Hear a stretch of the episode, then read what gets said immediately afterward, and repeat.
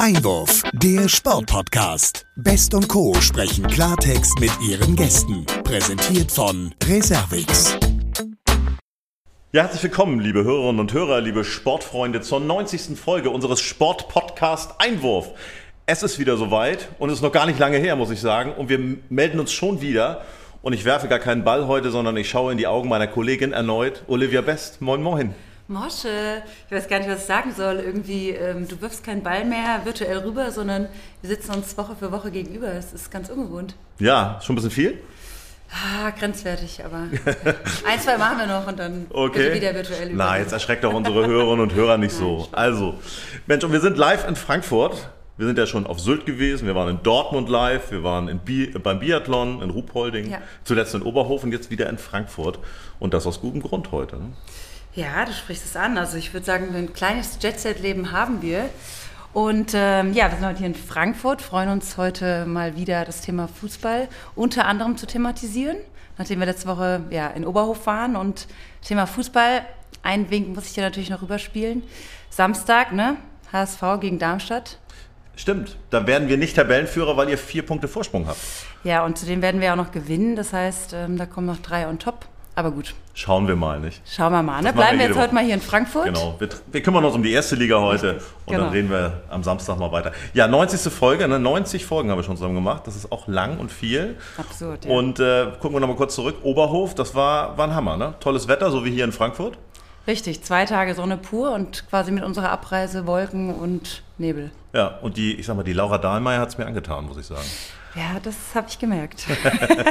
ja, also war schön, war mit Medaillen und alles, was man so sich vorgestellt hat. Ja. Sportlich sehr, sehr schön. Ja, und ähm, heute geht es mit Fußball weiter. Wir haben es angekündigt. Eintracht Frankfurt spielt heute in der Champions League. Wie ist dein Verhältnis zu Eintracht Frankfurt, Olivia? Als großer Fan von Darmstadt 98, ähm, ich sag mal neutral. Immerhin. Okay. Ja, liebe Hörerinnen und Hörer, wir sind hier live in unserem kleinen, ich sag mal, Flagship Store, heißt das ja modern. Ähm, und wir haben einen Gast eingeladen, der sich mit Eintracht Frankfurt bestens auskennt. Ähm, wir können ihn als Kollegen bezeichnen. Er ist auch Podcaster und Sportjournalist. Ein echtes Frankfurter Original. Er ist eng an der Eintracht drin, dran, sagt man zumindest. Und seine Formate heißen unter anderem 390 und Fußball 2000. Vom Fußballmagazin Elf Freunde wurde er zum Frankfurter Original gekürt. Das ist was Besonderes. Und er hat 2019 den Podcastpreis gewonnen. Ja, er hat einiges zu erzählen. Sein Markenzeichen ist eine Basecap. Und wenn man ihn trifft, sagt er gerne Gude. Und das sagen wir jetzt auch und sagen herzlich willkommen hier, Basti Red. Moin, moin.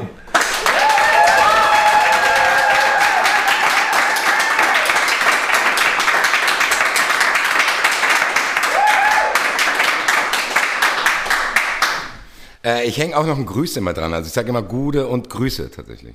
Damit Gut. auch nicht Frankfurter sich angesprochen fühlen. Und ich finde es ehrlich gesagt sehr mutig, dass du hier in Frankfurt über Darmstadt überhaupt redest. Also, Respekt. Ja, ähm, ich habe gedacht, äh, ne? Das muss man doch so neutral mal aussprechen, aber ähm, heute geht es ja um die Eintracht, um dich. Deswegen wollen wir Darmstadt mal ganz ähm, ja, vergessen. Vielleicht an der Stelle, du, äh, wir haben es eben erwähnt, du ja, machst viele Podcasts, sitzt normalerweise auf unserer Seite, jetzt bist du quasi mal auf der anderen Seite als Gast. Wie fühlt sich das an heute für dich? Äh, entspannt, muss ich sagen, weil ich musste nichts vorbereiten. Ich kann einfach labern, wie ich will. Wobei ich das in meinen anderen Podcasts auch mache. Also eigentlich ist für mich, ändert sich nichts.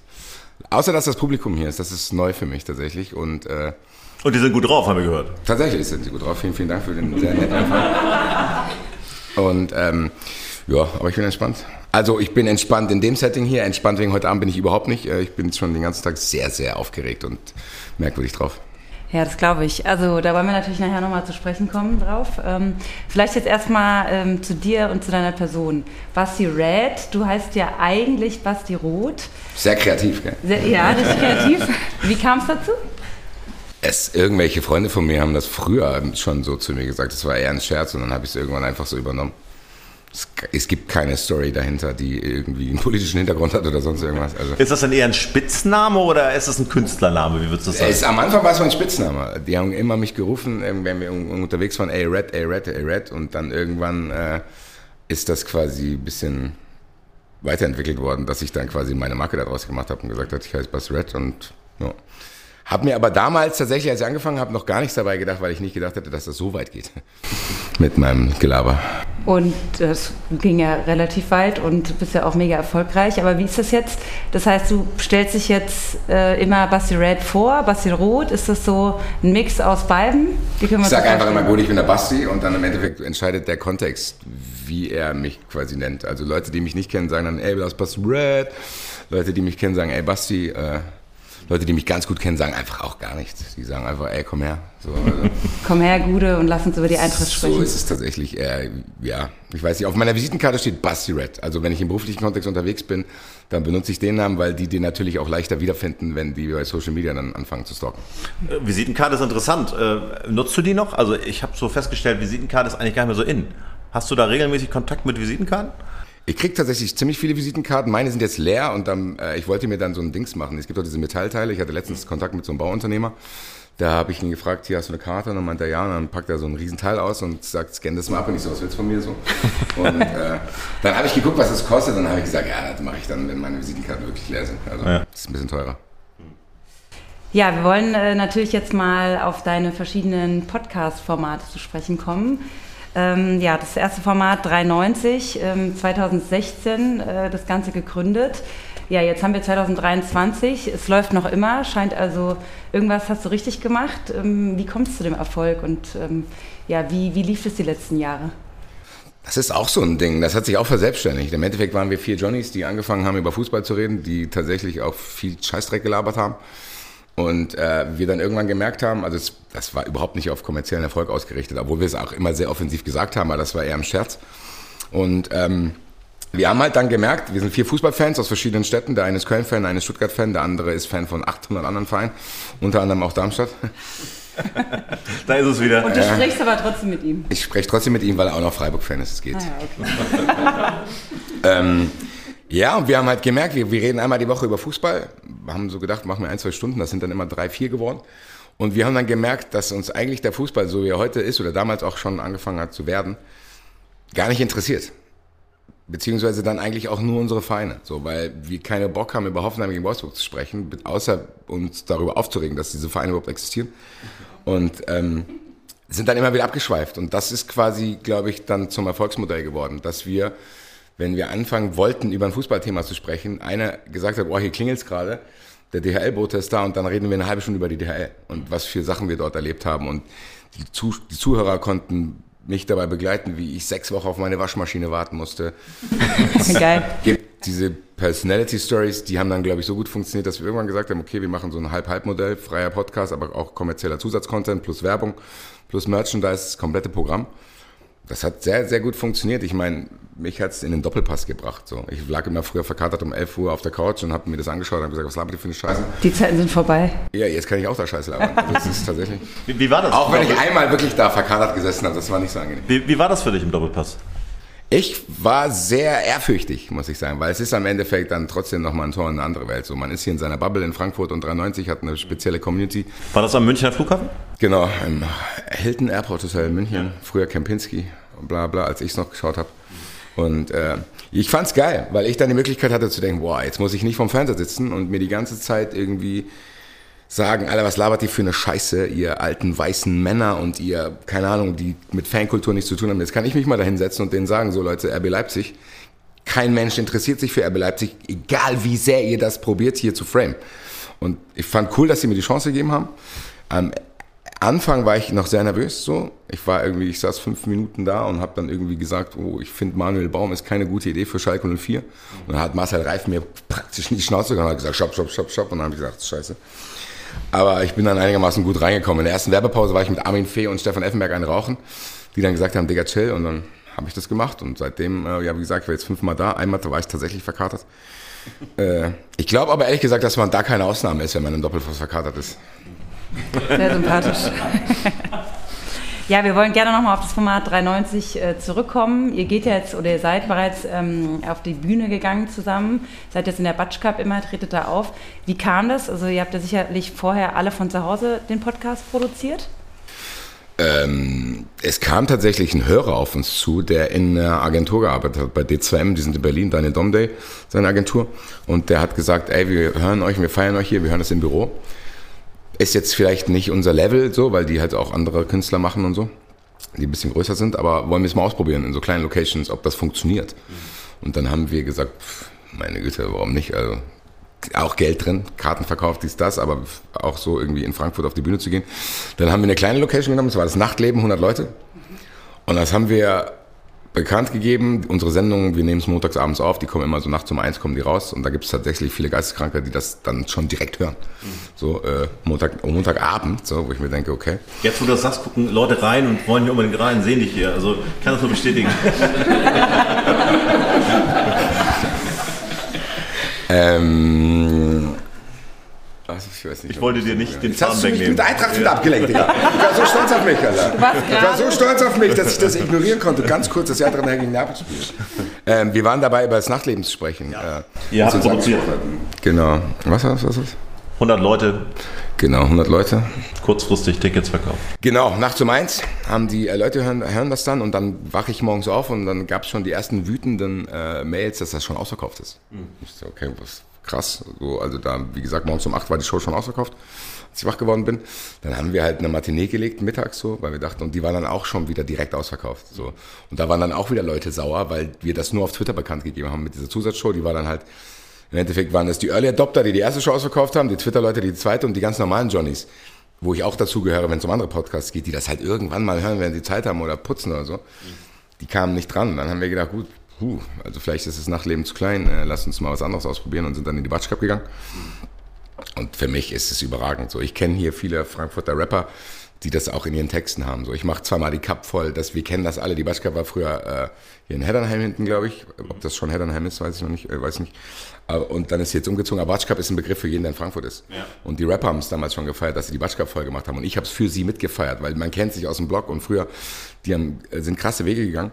Und auf einmal habe ich auch die Cup voll gemacht. So. Und meine Jungs haben mir einfach dann quasi diesen Rap-Text in eine Karte geschrieben, haben gesagt, ey Digga, du hast jetzt auch die Batsch Cup voll gemacht. Und ich so, Alter, das ist schon geistkrank. So. Und das ist auch richtig geil, weil ich natürlich dann hier in Frankfurt auch Heimspiel habe. Ich kann mich dann auf die Bühne stellen, kann da Bier saufen, kann Eintrachtlieder anstimmen, dann sind die Leute schon zufrieden, obwohl sie 30 Euro bezahlt haben.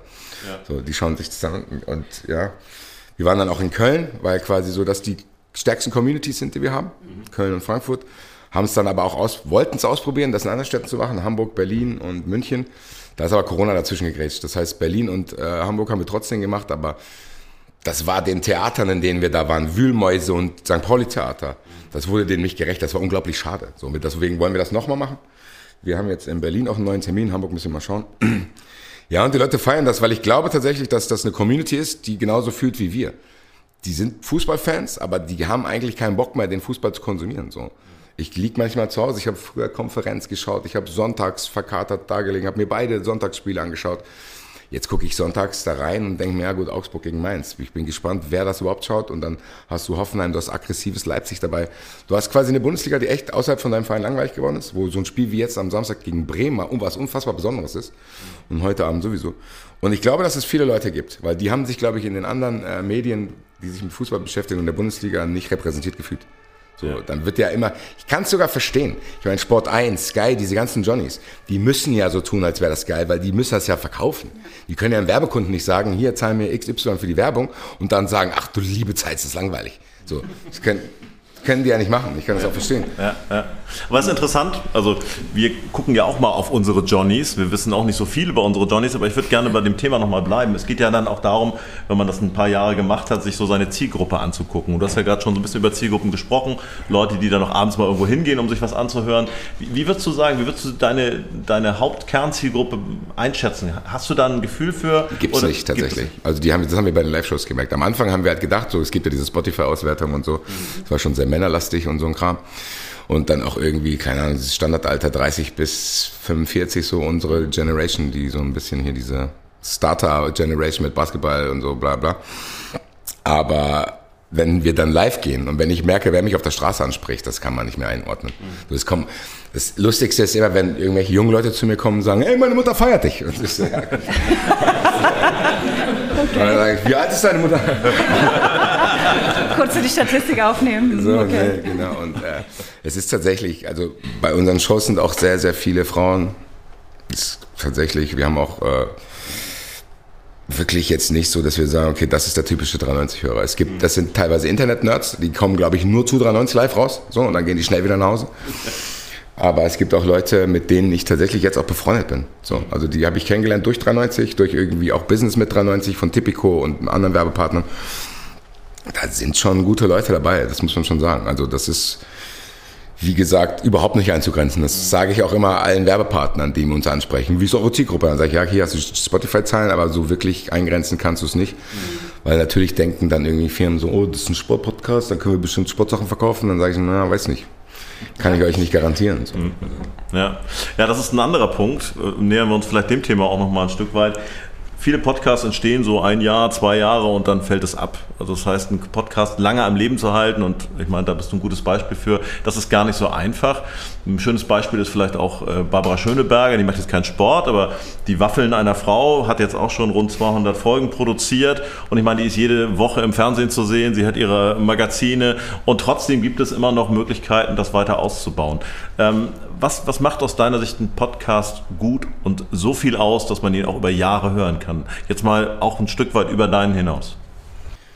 Also, wenn ich es vergleiche mit denen, die ich höre, so die in anderen Bereichen Politik-Podcasts und dies und das und anderes, ich feiere die meisten Podcasts, die angefangen haben, ohne corporate zu sein. Also nicht so, wo du das Gefühl hast, okay, hier ist eine Firma und sag, ey, mach mal Podcast, ich weiß gar nicht, was es ist. So. Ich war auf einer Podcast-Konferenz, da sind die Firmen rumgelaufen und die gesagt haben, ich will auch so einen Podcast machen. Die wusste überhaupt nicht, was es ist. So, also ich finde schon mal, dass man es merkt und das Wichtigste ist für mich, wenn die Leute authentisch sind.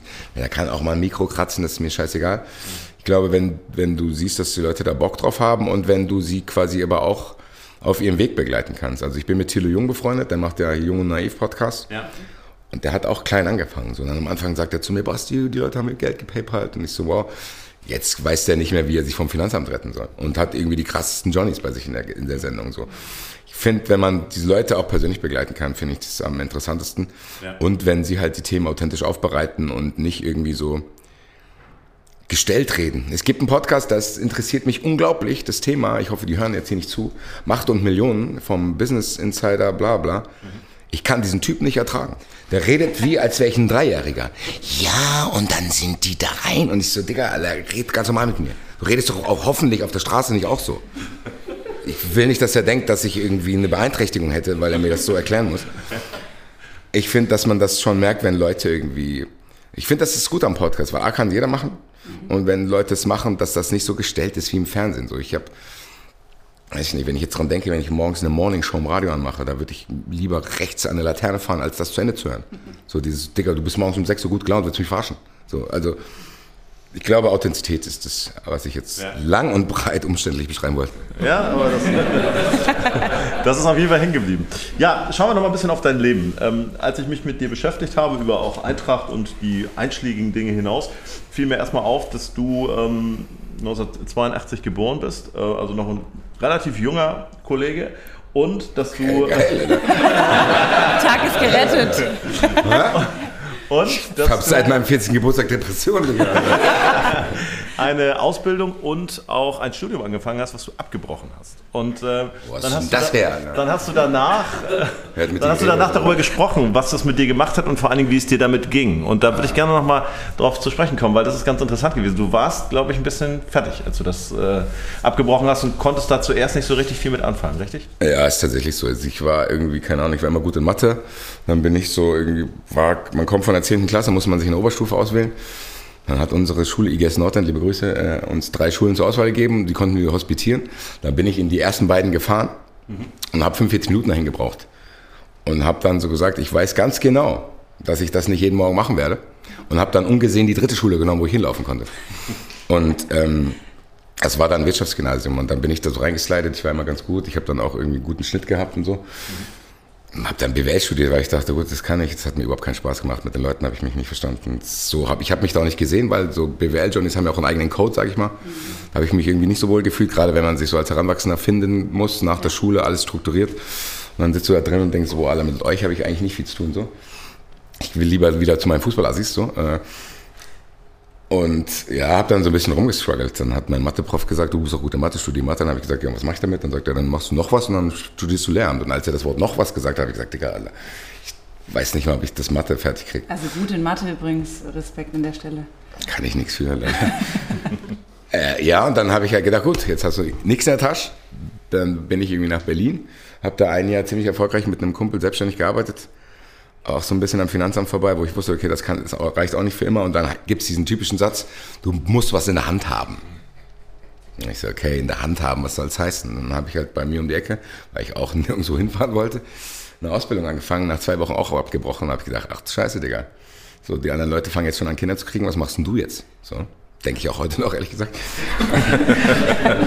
und ähm, ja, und dann war ich in so einer Situation, wo ich dachte, fuck, Alter, geil, du hast jetzt irgendwie mal so vier, fünf Jahre komplett verbaselt. Und, äh, Aber was ist passiert, dass das heute nicht mehr so ist? Was passiert ist, dass ich dann irgendwie es losgelassen habe. So, es gibt irgendwie bei Fight Club von Tyler Durden diesen Spruch, wo er sagt, Alter, wenn du Rock Bottom erreicht hast, dann kann nichts mehr schlimmer werden. So, und so habe ich mir, dann habe ich mir das auch gedacht, so, was soll jetzt noch sein? So, was soll jetzt noch passieren? Dann probier einfach aus. Und dann habe ich irgendwie durch meinen Zivildienst, den ich damals gemacht habe, äh, einen Job in der Anwaltskanzlei bekommen, wo ich Akten sortieren durfte was mir dann zu dem Zeitpunkt, wo ich eh nicht so sozialfreudig war, weil ich irgendwie mit mir beschäftigt war, ganz geil fand, weil da konnte ich mich da einschließen und das sortieren oder so tun, als wenn ich sortieren würde, Stunden aufschreiben. Amerikanische Kanzlei zahlen gut. Mhm. Und dann habe ich das Geld genommen, um mein Studium zu finanzieren. Und das ist tatsächlich der Gamechanger gewesen, weil das musste ich komplett selber bezahlen. Ja. Zack, war der Druck da, das auch zu machen. Zack, habe ich es durchgezogen. Zack, war es fertig. Bin dann aber, weil ich habe Sportmarketing und Sportjournalismus studiert, bin dann aber überhaupt nicht in den Bereich gekommen, weil ich mittlerweile in dieser Kanzlei zu viel Geld verdient hatte. Weil ich dann auch noch, weil ich BWL studiert hatte, so Office-Management-Sachen übernommen habe. Amerikaner, wenn du da bist, zahlen die gut. Also es ist tatsächlich so. Und hatte mich auch dann dran gewöhnt. Ich hatte meine Wohnung, ich hatte dies, ich hatte das. Da konnte ich nicht ein Volontariat anfangen für 900 Euro. So, das ging nicht. Ja ging schon, hätte ich auch schaffen können. Aber ich kenne mich so. Ich will dann auch am Wochenende trotzdem feiern gehen. Verständlich. Nun haben wir ja viele junge Hörerinnen und Hörer. Was würdest du ihnen mit auf den Weg geben, auch mit dem ich Learning? Besten, ne? ist das schon Lebenserfahrung, die du da eingesammelt hast? Also am Ende, ähm, unterm Strich, muss man keine Angst vor haben, mal eine Ausbildung abzubrechen. Weiß nicht, ob ich das so sagen würde, ehrlich gesagt, weil ich weiß auch nicht, ob jeder den Suff hat, den ich hatte. Mhm. So, im Endeffekt hatte ich tatsächlich Suff. Ich hatte Suff, ich war dann irgendwie draußen unterwegs und ich bin immer bei meiner Gruppe der Letzte, der nach Hause gehen will. Dann gehen alle schon nach Hause, dann sitze ich da und denke mal, wo gehe ich jetzt noch hin? Mhm. Bin auf dem Heimweg in die Bar ohne Namen gegangen, die ist bei mir auf dem Heimweg Öderweg. Und da habe ich einen Kumpel getroffen, der dann sagte, ey, du bist doch bei der Eintracht und so in meinem Stadion. Wir drehen hier für Nike irgendwie einen Spot. Kannst du uns Expertise geben? So. Und das war quasi dieser eine Abend, der alles verändert hat. Ich bin dann da rein habe drei Tage für Nike gearbeitet, um denen mal zu zeigen, hier Nike Fußball, wie läuft das in Frankfurt? Nicht so glatt, sondern ein bisschen rougher Frankfurt halt. Es kam ziemlich gut an, der Spot. Durch diesen Spot bin ich dann in den Eintracht Frankfurt Podcast eingeladen worden. Durch den Eintracht Frankfurt Podcast ist 93 entstanden. Durch 93 ist dies und das. Und das ist alles an diesem Abend passiert. Und ich habe mir wirklich lange dann eingeredet, wisst ihr jetzt, warum ich nie nach Hause gehen will? So, wisst ihr jetzt, warum ich abends immer der Letzte bin? Vor allen Dingen hattest du ja ein paar Promille, oder? Wenn du der Letzte warst. Ja, ja, ich bin sehr trainiert, was das betrifft. Ist es dann so, dass du gerne im Mittelpunkt stehst? Also bist du eine Rampensau, kann man das so sagen? Mir gefällt es tatsächlich, wenn ich direkte Reaktion kriege, wenn die Leute Bock drauf haben, mhm. weil ich das andersrum auch geil finde. Also wenn ich jetzt im Publikum stehe und keine Ahnung, ich war jetzt beim Moses Pelham Konzert zum Beispiel äh, im Dezember war es, glaube ich.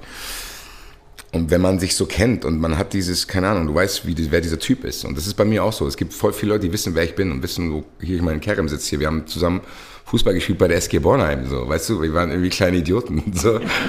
Und am Ende treffe ich unseren alten Trainer und sagt, Alter, der Kerem hat richtig Karriere gemacht und du auch, könnt ihr irgendwie mal was für die SG Bornheim tun. Ich denke mir, ja, das ist geil, das freut mich so. Und wenn ich weiß, dass Kerem zum Beispiel was aus sich gemacht hat, dann berührt mich das so. Und die Leute, die es bei mir mitkriegen, die berührt es auch. Und wenn sich das so ein bisschen verselbstständigt und die Leute einen feiern, natürlich ist es so, wenn jemand zu dir sagt, ey geil, und ich höre das jede Woche und irgendwie, keine Ahnung, natürlich freut einen das. Mhm. Aber es ist auch nicht so, dass ich jetzt irgendwie unbedingt im Rampenlicht stehen will, weil ich lasse auch viele Sachen aus, wo ich gar keinen Bock habe, im Rampenlicht zu stehen. Ja. Also ich bin bei Twitter, ich glaube, ich habe, ich folge weniger Leuten, als ich blockiert habe. So. So, ich habe gar keinen Bock drauf. Ich ja. sage so, Digga, ich bin ja auch nicht dein Eigentum, wenn du jetzt Bock hast, mit mir über irgendeine Scheiße zu reden, lass mich in Ruhe. So, ja. lass mich einfach in Ruhe und ich halte mich dann da auch weg. Also ich bin in den Bereichen der Rampensau, wo ich Bock drauf habe, wo ich auch irgendwie, weil ich es gesagt habe, im Doppelpass, mal Leuten eine Stimme verleihen will, die nicht gehört werden. So hier so Leute, wir gucken kein Leipzig, erzählt uns es nicht so. Aber ich bin jetzt nicht, dass ich irgendwie, keine Ahnung, eine Faninitiative gründen würde, um im Rampenlicht zu stehen und mir dann den ganzen Bullshit anzuhören, so politikermäßig. Also ich bewundere jeden Politiker, der ganz genau weiß, egal was ich jetzt mache, ist eh falsch. Weil entweder schreit der rechts sich an oder der links. Und ich schalte den halt stumm, der der links ist und laber halt, was ich will. Also es ist so, ich glaube, es ist so eine Mischung tatsächlich. Sehr schön. Mhm, dazu passt noch äh, die Erkenntnis, dass deine Mutter Erzieherin war. Merkt man nicht, ja. ja, trotzdem, also vielleicht ist es ja auch kein Zufall. Was, was hat das mit dir gemacht, dass deine Mutter beruflich in diesen Sphären unterwegs war? Hat das eine Rolle gespielt? Ja, die war immer zu früh zu Hause, so das war immer nervig. dann äh, musste ich dann irgendwelche Sachen erledigen. Nee, ehrlich gesagt habe ich darüber nicht nachgedacht. Ich habe tatsächlich auch so ein paar Monate bei ihr gearbeitet. So. In dieser Phase, wo ich nicht wusste, was ich machen soll, das fand ich ganz geil, konnte ich mit den Jungs Fußball spielen. Aber meine Mutter ist, glaube ich, keine typische Erzieherin. Ich glaube, die lehnt eher diese, diese typische, wie man sich eine Erzieherin vorstellt, das lehnt die ab. So, meine Mutter ist halt einfach auch die geht dahin, hat Spaß mit den Kiddies und geht wieder nach Hause und wird dann dafür auch gefeiert. Das ist, glaube ich, die beliebteste Krabbelstube im ganzen Nordend, so, wo die Wartelisten bis unter den Hut haben, wo ich dann auch mal hier unter der Hand einen Platz verkaufen kann. Aber es ist nicht so, also das hat in meinem Leben wahrscheinlich sogar an gewissen Stellen leider zu wenig eine Rolle gespielt, weil ich einfach auch machen konnte, was ich wollte, was halt auch nicht immer gut ist. Ja, ja. Ja, wir wollen jetzt ähm, vielleicht auch nochmal, du hast vorhin angesprochen, ähm, du bist ja auch gerne als Experte gehört bei Sport 1. Du warst ja schon im Format auch von äh, Manu Thiele, der, mit dem wir im Sommer auch auf Sylt gesprochen haben. Und dann hast du da ja noch so ein eigenes Format. Ähm, ich muss jetzt tatsächlich nochmal ablunsen, weil Sportwetten-Podcast Wettbrötchen. Also erstens, wie kam es zu diesem Namen und äh, ja, wie kam es zu dem Podcast und äh, ja, worum handelt es sich da? Um Sportwetten handelt es sich, ist nicht äh, schwer zu erraten. Äh, das ist tatsächlich aus dieser Freundschaft zu dem Herrn von Tipico, den ich durch 93 kennengelernt habe, entstanden. Weil wir auch bei 93 oft über Sportwetten gesprochen haben und wir dann gemerkt haben, die anderen beiden, die mit uns 93 machen, die haben da gar keinen Bock drauf. So, und am Ende wollten die es auch nicht. Tipico hat dann Werbung bei uns geschaltet, das hat den anderen beiden nicht so gut gepasst. Da habe ich so Maxi gesagt, mit dem ich zusammen mache, ich so, weißt du was, Digga, dann sourcen wir das aus. So machen wir einen Spinner von 93. Wir reden einfach eine Stunde darüber. Das Projekt ist dann auch so grassroot-mäßig entstanden. Und ganz von Anfang verschiedene Namensvorschläge. Wettbrötchen war ja ein Scherz. Das hat aber irgendwie dann jedem gut gefallen. Und äh, ja, lief jetzt bis Jahresende nur, weil jetzt irgendwelche Glücksspielregularien, was Werbung betrifft, geändert wurden und wir dürfen es nicht mehr machen. Aber es ist ein sehr beliebtes Format in der Nische. Das ist ja eine krasse Nische. Sportwetten und Podcast. Also, dass du jemanden findest, der gerne wettet und Podcast hört, das ist tatsächlich äh, ein sehr verschworener Haufen, aber es hat richtig Bock gemacht, weil das auch so ein Format war. Ja, wie soll ich das sagen? Es ist ein bisschen auch gegen diese Flausch-Twitter-Johnnies gewesen, die sagen, oh, Sportwetten, oh, Alkohol, oh, Zigaretten, so halt Maul. Lass mich in Ruhe. Also ich mache Sportwetten, das macht jeder. Wir reden authentisch darüber und wenn ich einen Huni gegen die Eintracht setze, weil ich dann irgendwie Schmerzensgeld haben will, wenn die Eintracht verliert, dann mache ich das. Und es kann, habe ich auch heute übrigens gemacht, sehr hohe Einsätze, damit ich zumindest mit dem Gewinn meine Therapie bezahlen kann. Nein, nein. Ähm, Sportwetten ist ein Hobby von mir. So, Sportwetten ist auch meiner Meinung nach nötiger, als man denkt, weil am Ende habe ich vorhin gesagt, Augsburg gegen Mainz. Der einzige Grund, warum ich Augsburg gegen Mainz überhaupt auch nur irgendwann kurz einschalte oder gucke, wie es da steht, ist, weil ich irgendwie Geld auf Mainz sitze habe. So, also das ist wirklich so und da gibt es auch viele Leute, denen das so geht. Und ich glaube, Sportwetten hat ein schlechteres Image, als es haben sollte, weil das unglaublich viele Leute machen. Also ich glaube jetzt, wenn ich jetzt zum Stadion laufe, dann zeigen, also ich habe einen Kumpel, der ist Anwalt, der jetzt nicht im Verdacht steht, irgendwie ein Jogginghosen-Asi zu sein. Der hat auch seine Scheine laufen. So, also es ist jetzt wirklich so, ja, es ist nicht dieses Schmuddelige, wo man denkt, so, das äh, sind irgendwelche Leute, die das Geld ihrer Familie verzocken und dann dem Sohn nichts zum Geburtstag schenken können. Also von daher, ich habe da kein Problem, jetzt ein Hobby von mir und am Ende auch hier, Tipico hat es bezahlt. So meine Güte. Also wer bin ich dann zu sagen, ich will mehr Geld. Also wir haben ja kein Problem, Marken zu nennen. Gibt es denn äh, den oh, Sportwettenanbieter deines Vertrauens oder mehrere? Also da gibt es ja auch Unterschiede. Das Ding ist, hättet ihr mich im Dezember interviewt, hätte ich auch ganz klar Tipico gesagt. ich sag's jetzt hier, ich bin offen. Nein. Äh, ja, ich spiele bei Tipico, tatsächlich. Äh, auch vorher schon, so ist es ja entstanden. Weil wir in der Sendung über Tipico gesprochen haben, ohne überhaupt im Kopf gehabt zu haben, dass wir irgendwie mit Tipico mal was machen, sondern Tipico ist halt einfach so, es ist so wie Orange Limonade Fanta ist für mich so Tipico. Selbst wenn ich nicht bei Tipico spiele, sage ich Tipico. Und äh, ja, ich zock bei Tipico, meine ganzen anderen Boys zocken bei Bet365. Was scheinbar so für die wirklichen Nerd-Zocker der beste Anbieter ist. Und die Lauchs zocken bei BWin.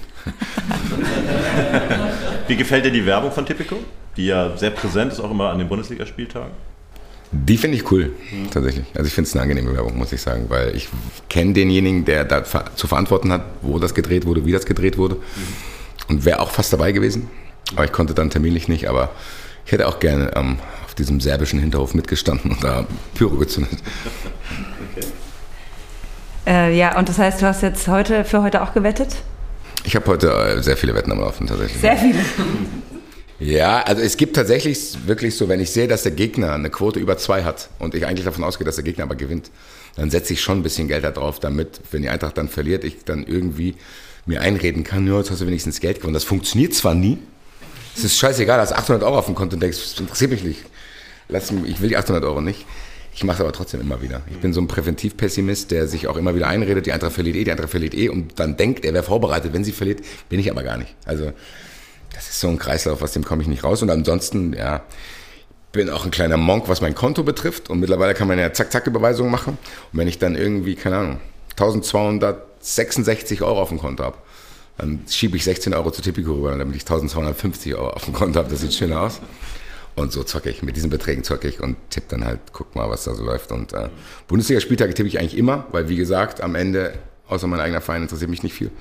Da kann man dann schon mal auch irgendwie äh, eine Quote abgreifen. Ja. Hast du auch schon mal hoch gewonnen?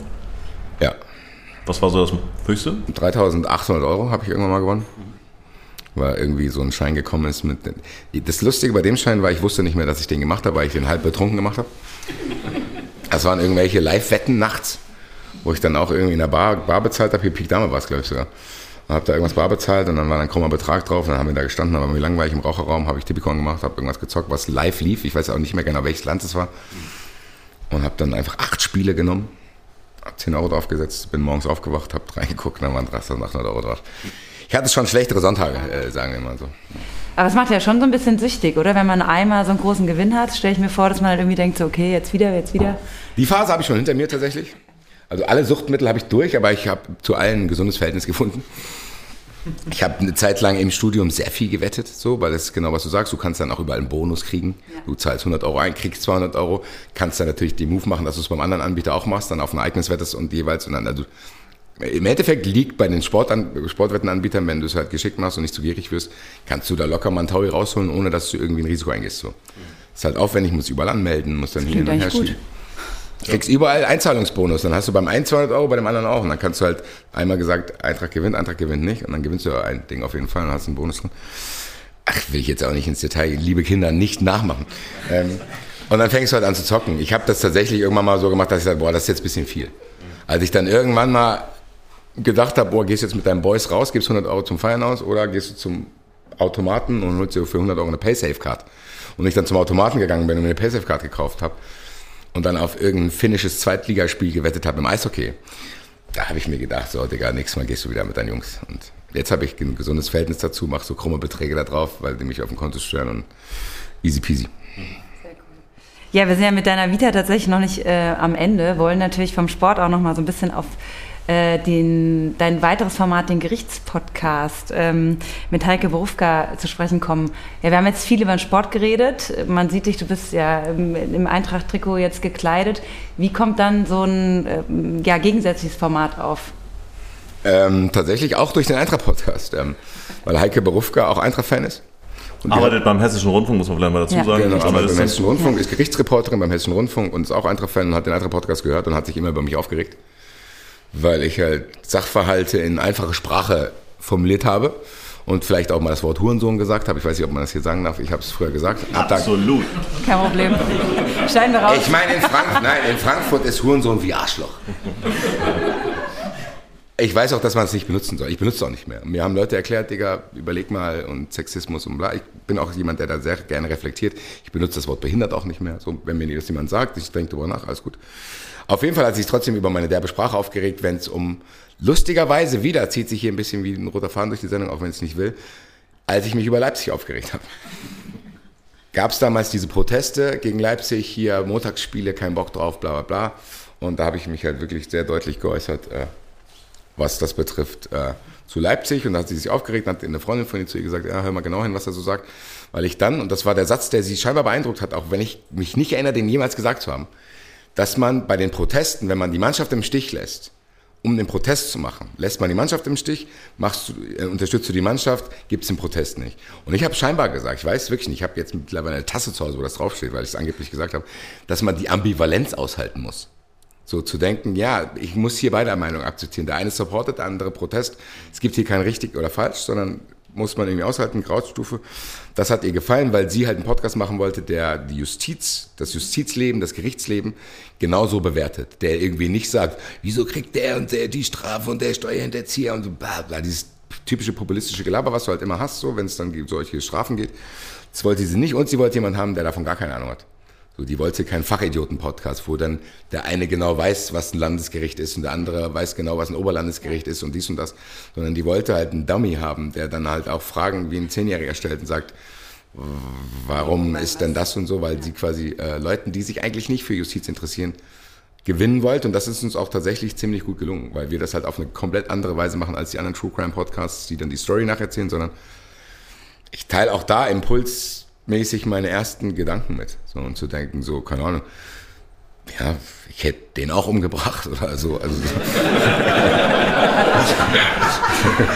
ja, und ihr habt das auf die Bühne gebracht und ähm, meine geschätzte Kollegin Olivia war auch Ja, schon da und hat sich das angeschaut. Wie hat sie gefallen? gut gefallen. Also ich wollte gerade äh, das Lob aussprechen. Es hat mir gut gefallen, das Format, es war in der Käse, weil ihr einfach so unterschiedlich seid. Also sie versucht so klar ne, die, die Fälle anzugehen und du sagst, hä, wie verstehe ich nicht? Der bringt den um, weil er das WLAN-Passwort von seinem Nachbarn haben möchte. ah, da warst du da, okay, das Ja, war genau. tatsächlich auch sehr absurd. ja, das war so absurd. Ja. Deine Mutter war äh, tatsächlich bei der Show nicht dabei, die scheint ja sehr oft dabei zu sein. Meine Mutter ist eigentlich immer dabei, ja. Tatsächlich, äh, weil es halt auch nicht weit ist. Ich meine, Ich glaube, es liegt bei uns in der Familie, wir wollen nicht so weit laufen oder fahren. Bei der Batschka war sie noch nicht zum Beispiel. Für die Käse reicht's, da ist der Merianplatz, alles gut. Äh, nee. nee, ich glaube, bei meiner Mutter ist es halt auch so, mittlerweile kommen halt auch irgendwelche Verwandten und Leute aus der Krabbelstube und Eltern und sagen, ey, können wir mal da hin? Und dann nimmt sie die mit und äh, ich finde es ganz geil, weil meine Mutter freut sich, wenn ich dann da bin. Ärgert sich aber auch dann, wenn ich ein bisschen drüber bin und weist mich dann zurecht nach der Show und sagt, ja, Erzieherin halt, ne? Aber man muss ja sagen, das Format wird mega gut angenommen. Es ist ja quasi immer ausverkauft. es ist tatsächlich jetzt die nächsten drei Shows sind auch fast schon ausverkauft. Äh, Hier der Rasch sitzt ja auch im Publikum, der das veranstaltet. Sieht gut aus, gell? Die nächsten drei Shows sind auch fast ausverkauft. Also wenn ihr das hört, schnell sein. Ähm, ja, ich weiß auch nicht warum, muss ich sagen, weil das ist auch so ein Ding gewesen. Das hat sich, wie alles, was ich hier erzähle, verselbstständigt. Es gab ein Projekt, Podcast im HR, da gab es irgendwie drei Einsendungen und drei wurden, äh, nee, es gab 25 Einsendungen und drei wurden realisiert. Wir waren eins davon, das war aber in so einem Innovationsbudget, so, das sollte einfach mal ausprobiert werden. Wie, wie produziert man Podcasts, was passiert damit? Ja, und wir sind, glaube ich, der Einzige, der noch überlebt von diesen dreien und äh, mit der, ich glaube, wir sind sogar der erfolgreichste HR-Podcast aktuell, tatsächlich, äh, haben wir äh, letztens mitgeteilt bekommen im letzten Jahr, weil die Leute, glaube ich, die Herangehensweise interessant finden, wie wir es machen, so. Ich habe halt nicht diese, wie soll ich es nennen, so diese, diese gespielte Betroffenheit, so, oh, da ist jemand gestorben, okay. Ist ja voll blöd. Und, ja, ich mach's vielleicht ins andere Extrem. Heike hat das dann. Heike hat aber auch diesen Gerichtsblick. Ich habe so einen kompletten anderen Blick und habe vielleicht aber auch eher einen Blick, der vielleicht auch ja nicht so eine gerade Biografie hat und auch so ein paar Brüche drin hat. Ich kann jemanden, der das auch hat und dann vielleicht eine Straftat begeht, auch verstehen. Ich kann ihn verstehen. Ich heiße nicht gut, was der macht, aber ich kann verstehen, dass der sauer ist. Auf sich selber, auf vielleicht auf irgendjemand anders, vielleicht auf seine Eltern. Und ich glaube, das äh, lässt sich im Gespräch mit Heike ziemlich gut auflösen. So, also, dass sie dann auch manchmal sagt, ja, Basti, bremst dich mal. Und ich dann mittlerweile auch viel von ihr lerne. Und das ist so, auch hier, was ich vorhin gesagt habe, die Zuhörer und Zuschauer mittlerweile, weil es läuft auch im Fernsehen und bei YouTube, können uns dabei auch evolutionär begleiten. So, die erste Folge, die habe ich mir nie wieder angeschaut, weil die ist katastrophal. So. Und wir haben auch unsere Rollen erst finden müssen nach ein paar Staffeln und so. Und trotzdem können wir ja zusammenfassen, du nimmst Formate in die Hand und es wird mehr oder weniger Gold raus. Also es ist schon so, dass da einige Geschichten jetzt ja schon, haben wir jetzt ja schon gehört, ähm, erfolgreich weiter vorangetrieben wurden. Chapeau und, und auch erstmal Glückwunsch dazu. Und ich würde gerne auch nochmal eine Phase beleuchten, wo das auch ein Stück weit so war, wo man aber auch äh, den Basti Red nochmal anders erlebt hat. Das war so während der Corona-Zeit, wo ja dann nicht mehr so viel Fußball war, nicht mehr so viel Eintracht gespielt hat. Und du hast dich dann äh, interessanterweise mit Paradiesvögeln, Bienen und Koalas beschäftigt. Also äh, hast dich auf jeden Fall inhaltlich mit, äh, ja, mit Dingen beschäftigt, die jetzt nicht nur Fußball betrafen.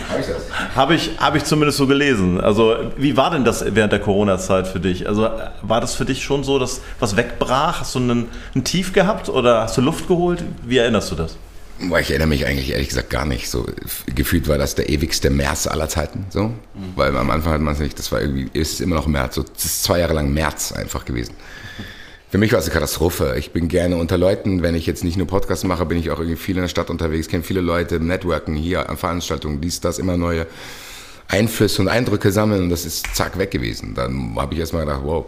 Gott sei Dank wusste man am Anfang nicht, wie lange sich das zieht. Das hieß ja erstmal, ja, ja, zwei Wochen, dann machen wir das schon so. Und dann war die Bundesliga auch weg. Da hatte ich Angst, ehrlich gesagt, weil uns dann auch Formate hätten wegbrechen können. Liebe Grüße und vielen Dank an HR, dass der Fußball 2000 Eintracht-Format hat weiterlaufen lassen. 93 lief eh weiter, die Leute haben uns unterstützt und was du wahrscheinlich angesprochen hast, wir mussten dann bei 93 natürlich andere Themen finden. Genau. Wir haben erstmal natürlich haben wir die Leute mitgenommen, wie geht's uns während Corona? Das hat auch unglaublich polarisiert, mhm. weil wir auch Stimmungsschwankungen hatten. So an der einen Woche war der eine gut drauf, an der anderen Woche war der andere gut drauf. Ich hatte tatsächlich viele Meinungen, wo ich heute sage, das war Schwachsinn, aber zu dem Zeitpunkt hat sich so angefühlt, so mhm. zu denken, als ich mich daran erinnere, wie wütend ich war, als ich gedacht habe, dass sie zu wenig Impfstoff gekauft haben. Mhm. So. Und ich habe gedacht, Leute, mach hin jetzt, Alter, Digga. Laber mich nicht voll und keine Ahnung und so. Und äh, ja, es war wirklich, es war eine ekelhafte Zeit. Und ich merke erst, wie ekelhaft es war im Nachhinein, wenn ich dran denke. Also im Nachhinein merke ich erst, wie ekelhaft es war und finde krass, wie gut ich da durchgekommen bin. Was mir geholfen hat, war tatsächlich, dass in der Corona-Zeit diese ganzen Dinge auch immer erfolgreicher wurden. Ich glaube, Corona hat, was Podcasts betrifft, uns geholfen, weil Leute hatten Zeit. Ja. Wir haben den Leuten auch irgendwie so ein Format geboten, wo die sich aufgehoben fühlen, weil wir einfach gesagt haben, hier geht es nicht um Fußball, wir reden jetzt über unseren Alltag. So, und haben die begleitet und dann mussten wir irgendwas anderes finden.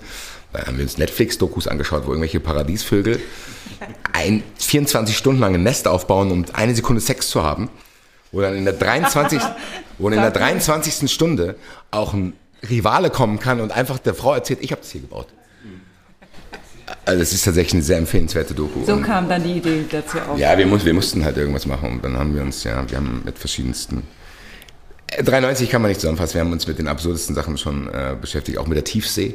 Also wir hatten so ein Tiefseeprogramm, wo man gesehen hat, okay, welche Fische leben unter welcher Höhe und dann bist du immer weiter runtergekommen und umso weiter runter du gehst, umso hässlicher sind die Fische. also es hat schon einen Grund, warum du so weit unten bist. Und äh, ja, das haben, hat sich begleitet. Ja, wie gesagt, aber im Endeffekt äh, ich bin gut durchgekommen. Wenn ich es gesehen habe, Gastro-Freunde, Freunde in der Veranstaltungsbranche, ging es wesentlich schlechter. Aber meine Formate sind gelaufen, ich hatte immer mehr Erfolg. Es ist tatsächlich auch mit die erfolgreichste Zeit gewesen. Und dann zu der Zeit irgendwann konnte man zumindest wieder Fußball gucken. Ich habe dann auch in meinem Büro die ein oder andere illegale Corona-Party gefeiert, die mich durch die Wochen gebracht hat. Also es war schon so, dass man da eine kleinere Community hatte, man hatte eine. So. Und äh, ja, aber eine Retro Retrospektive muss ich sagen, ich weiß nicht, wie ich das ausgehalten habe. Mhm. Es gab ja dann so eine Zeit, da durftest du um 21 Uhr nicht mehr raus. Ja. Ach du lieber Himmel. Da kriege ich jetzt Beklemmung. Ich weiß nicht, wie ich das damals gemacht habe. Ich weiß noch, dass ein Abend das dann so war, dass ich dann äh, meiner damaligen Freundin geschrieben habe, so, ich kann nicht nach Hause kommen, ich darf nicht. So. ich muss leider bis 5 Uhr morgens hier bleiben. Sehr schön, das lassen wir mal so stehen. Ja. Ähm, du hast uns vorhin vor dem Podcast gesagt, du bist schon ein bisschen aufgeregt, auch vielleicht ein bisschen mehr und äh, hast das bezogen nicht auf unser Gespräch heute, sondern vor allen Dingen auf das Spiel heute Abend. Und da wollen wir natürlich nochmal drauf zu sprechen kommen. Heute Achtelfinale Eintracht gegen SSC Neapel. Und ähm, ja, ich glaube, die Stadt, die hat jetzt schon so ein bisschen Spannung bekommen, ist ein bisschen elektrisiert. Und äh, du hast gesagt, du bist es auch. Ähm, mit was von der Stimmung gehst du da heute Abend ins Stadion? Ach, das ist sehr ambivalent, was die Eintracht betrifft. Ich gehe da mit einer elementaren Angst rein. So, das ist auch unglaublich unangenehm. Ich glaube, mit die schlimmste Zeit in meinem Leben war das Finale in Sevilla. Nach dem Gegentor saß ich quasi an so einem Zaun, wo ich einfach, keine Ahnung, als hätte ich irgendwie ein schweres Zugunglück erlebt. So, so saß ich da. Leute haben mir Wasser gebracht und so, das ist alles noch. Und ich so, ich kann nicht mehr, ich kann nicht mehr, ich will, dass es vorbei ist, ich will jetzt wissen, was passiert. Heute ist es ein bisschen entspannter. Du hast schon gesagt, die ganze Stadt ist elektrisiert, nicht nur heute, sondern die ganzen Wochen schon, seit der ganzen Champions League-Saison. Du kannst es merken. So. Das sind, wenn du morgens aus dem Haus gehst und weißt Champions League-Tag, dann kannst du irgendwie die Luft, die sieht anders aus, du kannst irgendwie greifen. Ganzen, alle Leute, mit denen du bist, die sind aufgeregt und so ein Kram. Aber was heute halt dazu kommt, diese elementare Angst, die ich habe, die ist heute nicht da, weil ich überhaupt nichts erwarte. So, es spielt Europas beste Mannschaft gegen Europas beste Mannschaft. Hier mit Neapel kommt mit der heißeste Scheiß im europäischen Fußball her. Das sind quasi diese drei Johnnies, die da vorne spielen, sind die nächsten, die Chelsea für unglaublich viel Geld verzweifelt kaufen will. Das sind diejenigen, die dann irgendwie bei den Kids auf dem Trikot sein werden. So, das ist, wie gesagt, eine brutale Mannschaft, die, glaube ich, 62 von 69 Punkten, das muss ich mal überlegen, in der italienischen Liga geholt haben. Die haben nur drei Punkte, glaube ich, verloren in der Gruppe mit Liverpool. Also es ist völlig wir. Und äh, die sind mindestens genauso heiß und Neapel ist mindestens genauso elektrisiert und die Fans, die hier anreisen werden. Also da begegnet man sich schon, was die Fußballbegeisterung äh, anbetrifft, auf Augenhöhe. Deswegen, ich habe unglaublichen Respekt vor dem Spiel und wenn ich aber mich hier die ganze Zeit über Leipzig beschwert habe, dann ist heute so ein Tag, wo ich mich unglaublich drauf freue, weil das ist Fußball. Ich weiß, dass es bei Neapel Leute gibt, die so sozialisiert wurden. Das ist organisch gewachsene Liebe in dieser Stadt. Die ist ja fast schon übertrieben, wenn man an Maradona denkt. So. Die haben es auch mal wieder verdient, so irgendwie groß zu sein. Und bei der Eintracht ist es sowieso so, dass es quasi dieses äh, Verein mit dieser Stadt verwurzelt ist. Und die treffen jetzt aufeinander. Schöner kann es nicht sein. Das sage ich jetzt hier so locker. Wenn ich nachher im Stadion stehe, denke ich mir wahrscheinlich, ja, was mache ich jetzt und rauche 700 Zigaretten. Wie erklärst du jetzt jemanden, der kein Eintracht-Fan ist, so die, die Entwicklung von der Eintracht? Also zum Beispiel mir. Dir will ich eigentlich gar nicht reden. da habe ich ja Glück gehabt. Wenn ich auf der Straße. Ich habe das Gott sei Dank live erst erfahren, dass du. Nein, äh, jemand, der kein Eintracht-Fan ist oder kein Fußballfan ist? Der kein Fußballfan ist. Gar nicht wahrscheinlich. Das finde ich schwierig, ja. Also meine Mutter, die fragt mich ja dann auch immer, ich denke, was Mutter, Alter, das ja, wir müssen wir jetzt von ganz vorne anfangen. So, ähm, nee, was bei der Eintracht passiert ist, kann ich selber nicht erklären. So, ich hatte am Montag Fußball 2000 und habe auch gesagt, so Leute, was hier gerade passiert ist, die letzten Jahre, also seit dem Pokalsieg und auch davor schon so ein bisschen, das ist einfach auch praktisch nicht auszuhalten und nicht zu reflektieren. Ich habe nach dem Europapokalsieg erstmal wirklich einen Monat Urlaub in Thailand gebraucht und bin dann wirklich im Meer erst nach zwei Wochen Urlaub fast in Tränen ausgebrochen, weil es dann erst rauskam, was da passiert ist. So, dass in meinem Alter, dass die Eintracht den Europapokal gewinnt, das kann ich hier auch gar nicht weiter ausführen, sondern fange ich hier wieder an zu weinen. So.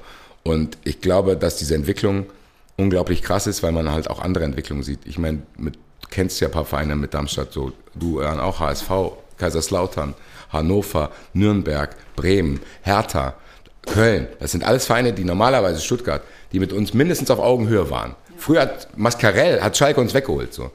Und jetzt gucke ich nach Schalke und denke mir so, Leute, ich will nicht einen einzigen Spieler von euch auch nur Hallo sagen. So. Und es ist unglaublich. Es ist auch jetzt einfach so, dass ich dachte, der Pokalsieg wäre das Maximum gewesen. Hier 2018 hat man gedacht, Gacinovic läuft aufs Tor und man ist mit allem, was Eintracht betrifft, befriedet. War auch so bin danach zufriedener Mensch gewesen, auch im privaten Bereich. So, ich habe gedacht, Alter, das hat mich ein bisschen gereinigt, so diese, diese 70 Meter, wie er so läuft. Und du guckst deine Freunde an, nimmst dich, einer sitzt hier im Publikum, alle da hinten, nimmst dich an den Händen und sagst so, gleich passiert's, so Losner, also gleich passiert's, gleich passiert's. Und dann geht dieser Ball rein und das Schlimme ist, ich erinnere mich nicht an den Moment, wo der Ball reingegangen ist. Ich weiß nicht mehr, was da, wo ich dann da war. Ich bin irgendwann ganz woanders wieder zu Bewusstsein gekommen. Und am Ende beschreibt es, glaube ich, das, was die Eintracht bedeutet, ganz gut, was ich hier beschrieben habe. Und diese sportliche Entwicklung, ist einfach tatsächlich gute Arbeit. Von Axel Hellmann, von Peter Fischer, von allen Leuten, die Leute in den Verein holen, die vielleicht nicht den Verein kennen und lieben, aber die denen das sagen. Das ist der Unterschied zu allen anderen Vereinen. Ich finde, bei der Hertha hat man es gut gesehen. Die haben gedacht, die mir, oh, Freddy Bobic hat in Frankfurt gute Arbeit geleistet. Dann hole ich Freddy Bobic, dann leistet er hier auch gute Arbeit. Nee, Bruder. Du musst erstmal die DNA von deinem eigenen Verein bestimmen. Und die hat Hertha nicht. So, die sagen, we try, we fail, we win. Da ist Michael Preetz gewesen. Da ist irgendwie ein Johnny, der Marketingaktionen macht, wo die Spieler dann da knien. Und das ist nicht echt so, weil Eintracht das ist echt und die Eintracht hat Leute in Führungsgremien, die diese Echtheit und diese Authentizität den Leuten, die für die Eintracht arbeiten, zeigen. Und bei Oliver Glasner zum Beispiel merkt man es auch. Das ist ein ganz anderer Mensch geworden. So, als er hierher kam, haben wir alle gedacht, boah, wer ist er? Auch so? als in Wolfsburg, muss man ganz klar sagen. Ja, natürlich. Und der, der hat quasi, ich habe öfters jetzt schon mit ihm gesprochen, so vor dem Finale habe ich ihn in einer alten Oper mit seiner Familie getroffen, hat er zu mir gesagt, so, also Leute, ihn überwältigt das, wie viel den Leuten das bedeutet, das macht aus ihm auch was. So. Und ich glaube schon, dass das die Eintracht ganz gut beschreibt, dass das dem mit den Leuten was macht, egal wer es ist. So, meine Mutter hat auch zu Hause gesessen und geweint, weil sie wusste, wie viel mir das bedeutet. Wir sind aus Sevilla gekommen auf die Straßen, die ganzen Leute waren auf den Straßen und waren alle so, also ich glaube, so viel geweint habe ich wirklich in meinem ganzen Leben noch nicht. Ich weiß jetzt nicht, ob das gut ist, muss ich meinen Therapeut fragen, aber es war wirklich so, dass egal wen ich danach getroffen habe, man ist sich erstmal in die Arme gefallen und hat angefangen zu weinen. So. Und ich glaube, das beschreibt ganz gut, wie viel das bedeutet und zeigt auch, was das heute Abend bedeutet. Zu denken, okay, man genießt das, egal was da passiert. Bei allem Erfolg, wenn man jetzt mal so auch die sportliche Situation anschaut, gibt es ja immer auch den Effekt, dass dann Vereine wie die Eintracht, die dann in allen Wettbewerben noch dabei sind, DFB-Pokal, Bundesliga, Klar. derzeit Tabellensechster, ähm, es dann schon auch schwer haben, ähm, das zu bestätigen. Wie siehst du das für die Eintracht, ähm, gerade wenn es darum geht, dass sie eben auch noch in allen Wettbewerben dabei sind? Das ist völlig egal. Wie ist den Schall falsch ähm, Wir müssen das unseren Hörerinnen und Hörern erklären, während Basti hier analysiert. Sind ein paar Napoli-Fans mittlerweile hier auch eingetroffen. Gott sei Dank habe ich ein Glas in der Hand. ähm, ehrlich gesagt hat die Eintracht schon bestätigt. Die Eintracht ist nach dem Pokalsieg nicht eingebrochen. Die Eintracht ist nach dieser unglaublichen Reise ins Halbfinale an der Stamford Bridge bei Chelsea nicht eingebrochen. Wir warten ja nur darauf, dass es passiert. Und wenn das jetzt passiert, dann ist es mit Sicherheit so, dass ich es verkraften werde. So, weil ich wollte immer, dass die Eintracht so ein bisschen Richtung Gladbach geht, so zu denken, mit diesen Mitteln, mit diesem Verein in diese Richtung zu gehen. Die Eintracht hat schon unglaublich überperformt. Die Eintracht wird nicht abfallen, sondern die Eintracht wird sich wieder auf ein normalen Niveau vielleicht einpendeln irgendwann. Weil einfach Vereine da sind. Wie Wolfsburg, wie Leverkusen, wie Leipzig, wie Hoffenheim, wie Dortmund, wie Bayern, die haben einfach mehr Cash. Dass die Eintracht überhaupt da oben ist, ist ja ein Fehler in der Matrix. Da müssten die anderen Vereine sich eigentlich schämen. Der VfL Wolfsburg muss sich in Grund und Boden schämen. Für das Geld, was die Jahr für Jahr ausgeben. Und da kommt nichts dabei raus. Hoffenheim, wie viel Geld ist da reingeblasen worden? Niemand interessiert sich heute für Hoffenheim. Die Geschichte ist, die ist schon lange zu Ende erzählt worden, diese Geschichte, und wird künstlich am Leben gehalten, weil halt ein Johnny, der Glück hatte mit einer Softwarefirma, denkt, dass das irgendwie nötig ist. Ja, bau weiter Spielplätze, lass uns in Ruhe so. Und ich glaube, dass die Eintracht, wie gesagt, mehr erreicht hat, als ich mir jemals hätte äh, zu träumen gewagt, so mäßig. Also hättest du mir gesagt, Digga, während du auf der Welt bist, wird die Eintracht einen Europapokal gewinnen. Dann hätte ich dir ja, Familienmitglieder angeboten dafür wahrscheinlich. Und ähm, ja, wie soll ich sagen? So, klar ist die Angst da, aber auch irgendwie eine große Freude, meine Güte. Ich habe wirklich gedacht, nach dem Europapokal, so, boah, krass, das ist noch größer und was passiert? Die Eintracht holt fucking Mario Götze. So, und spielt Champions League. Und spielt in der Champions League und denkst so, oh geil, nice to have. Und dann stehen wir in Lissabon und dann klatscht Muani den Ball da rein und dann geht es noch weiter. So, es ist eher so, dass wir denken, so, oh, Leute, langsam machen, so langsam machen. Es bräuchte vielleicht sogar jetzt irgendwann bald mal eine beruhigende Saison, wo dann auch wieder diese ganzen Eventi-Johnnies aus dem Stadion gespielt werden, weil die keinen Bock haben, bei Minusgraden gegen Nürnberg ins Stadion zu kommen. So. Und äh, ja, wie gesagt. Müssen wir natürlich noch über Kolo Moani sprechen. Ähm, die dürfen rauchen. Ja, es äh, ist ein Kommen und Gehen. Es kommen immer mehr Leute hier rein, das ist ja auch gut so. Ähm, Kolo Moani, ähm, ein Phänomen für dich? Tatsächlich. Hätte ich nicht gedacht, dieser Typ kommt hierher und äh, es war zu einer Zeit, als Boré die ganze Zeit äh, im Sturm gespielt hat und ich quasi fast schon schlechtes Gewissen hatte, dass ich jede Woche bei Fußball 2000 gesagt habe, die Eintracht braucht einen Stürmer, einen richtigen Stürmer und nicht einen kleinen, wuseligen Außenstürmer wie Boré es ist, der so ein hybridmäßiger Typ ist, der sich dann an diesen deutschen kantigen Innenverteidigern aufreibt, sondern ich will einen Stürmer haben. Dann holt die Eintracht Moani und ich so, geil, geil, geil, nächstes Jahr haben wir einen Stürmer. Dann informiere ich mich über Moani, stelle fest, er ist auch kein Stürmer. So, äh, dann hat die Eintracht noch Alario geholt, da war ich sehr, sehr froh, auch wenn er jetzt keine Rolle spielt. Aber dann ist Moani so, Moani ist eigentlich eher so ein Haller-Typ gewesen. Ich dachte, so ein Jahr lang muss man erstmal den atmen lassen, komm mal in die Bundesliga, check alles. Und dann sagt er, nee, braucht nicht viel Zeit, Leute. Äh, ich leg komplett los. Es fängt auch noch an zu treffen, so dieses Jahr. Und äh, ja. ja. ich genieße das. Ich sag's immer zu allen Leuten, ess das mit dem ganz großen Löffel, weil das wird äh, irgendwann leer sein, diese Cornflakes-Schüssel weil der wird im Sommer weg sein. So, da mache ich mir gar keine Illusionen. Das muss die Eintracht auch machen, weil die Eintracht sich nicht leisten kann, auf potenzielle 70, 80 Millionen Euro zu verzichten, die du vielleicht verlierst, wenn du ihn nicht für 120 jetzt verkaufst. Was ist, wenn du jetzt ein Angebot ablehnst für 120 Millionen? Dann verletzt er sich in der Hinrunde, dann ist er immer noch geil, dann kommt irgendeiner, dann gibt dir noch 40.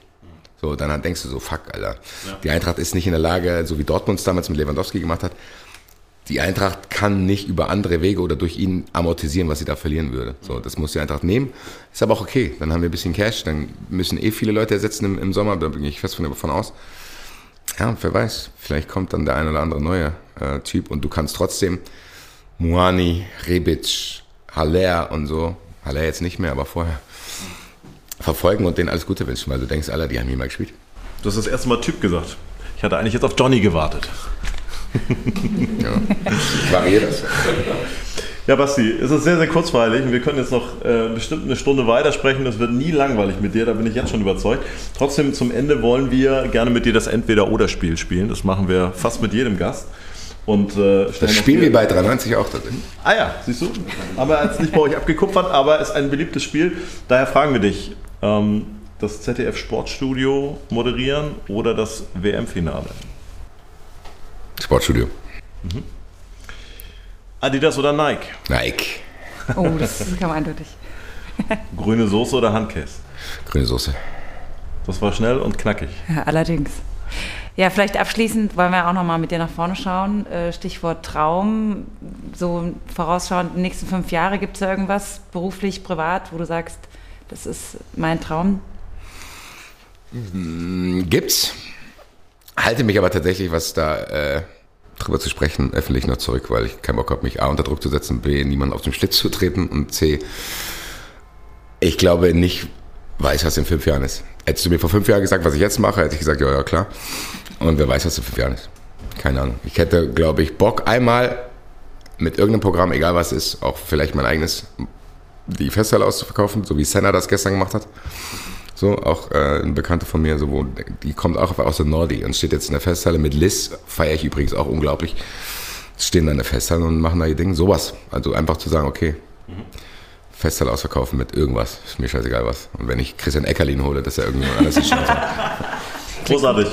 Also eins können wir machen, das machen wir eigentlich nie, aber ich mache es mal an dieser Stelle. Wir möchten dich auch wieder einladen. Ähm, wer weiß, in welche Folge. Du bist herzlich willkommen im Sportpodcast ein. Toll, dass du heute hier bist. Und äh, ich würde auch gerne noch eine zweite Sache mit einbauen, jetzt ganz spontan. Wenn das Spiel heute Abend zu Ende ist, würden wir dich bitten, uns eine kurze Nachricht zu schicken. Die bauen wir dann nämlich noch in den Podcast mit ein. Eine Sprachnachricht. Eine Sprachnachricht, dass wir einfach wissen, wie deine Gemütslage ist. Ich glaube, das passt in diesen Podcast wunderbar rein. Wir sagen, wir sagen herzlichen Dank. Toll, dass du da bist. Bleib so, wie du bist. Basti Red. Dankeschön. Danke.